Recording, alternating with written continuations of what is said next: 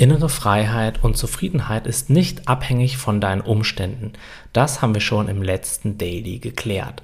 Und trotzdem gibt es sehr viele Menschen, die ihre momentane Lebenssituation dafür verantwortlich machen, wie es ihnen emotional geht und wie sehr sie ihr Leben genießen können.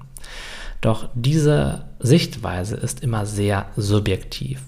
Denn wenn wir genau hinschauen, dann würden wir irgendwo auf der Welt bestimmt eine Vielzahl oder eine wirklich, wirklich große Zahl von Menschen finden, die ultra zufrieden mit unserer Lebenssituation wären.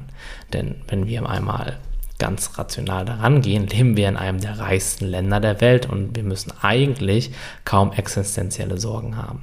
Trotzdem geht es vielen Menschen nicht gerade sehr gut, also kann es ja eigentlich gar nicht wirklich an den äußeren Umständen liegen, weil die sind bei uns im weltweiten Vergleich einfach ultra gut.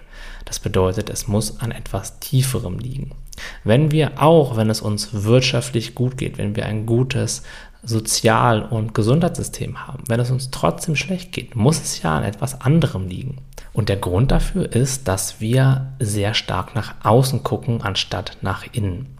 Wenn es uns innerlich schlecht geht, dann haben wir nie wirklich gelernt, uns mit dem Schmerz an sich und diesen ganzen Emotionen da drumherum auseinanderzusetzen, ihn zu akzeptieren und durchfließen zu lassen, sondern uns wurde beigebracht, dass wir den Schmerz nach außen projizieren, eine Ursache für unseren Schmerz finden und dann anfangen zu arbeiten, diese Ursache zu bekämpfen oder zu überwinden oder irgendwie zu verändern.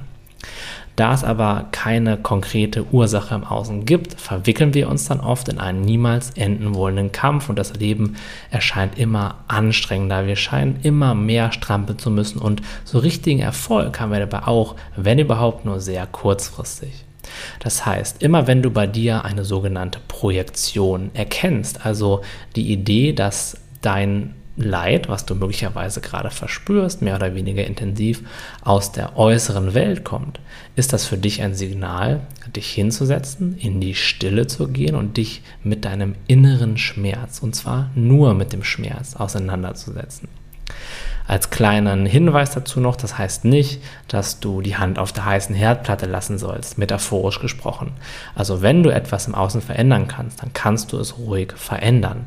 Aber auch da lasse die innere Welt nicht außer Acht.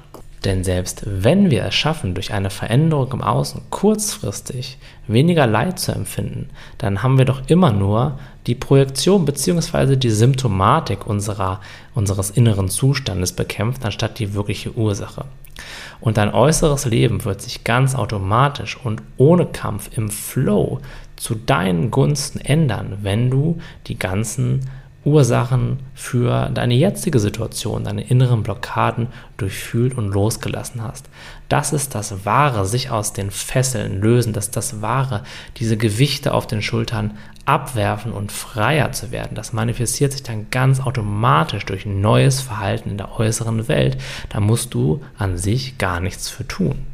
Und das ist das Schöne daran, dass wir so anfangen, an den Ursachen anzusetzen, anstatt diesen Kampf gegen Windmühlen, also gegen die Symptome dieser inneren, nicht ausgefühlten oder nicht durchfühlten Gefühle und emotionalen Verletzungen eben immer weiter zu kämpfen, ohne großartige Erfolge zu haben und dann vielleicht sogar irgendwann entmutigt und desillusioniert aufzugeben.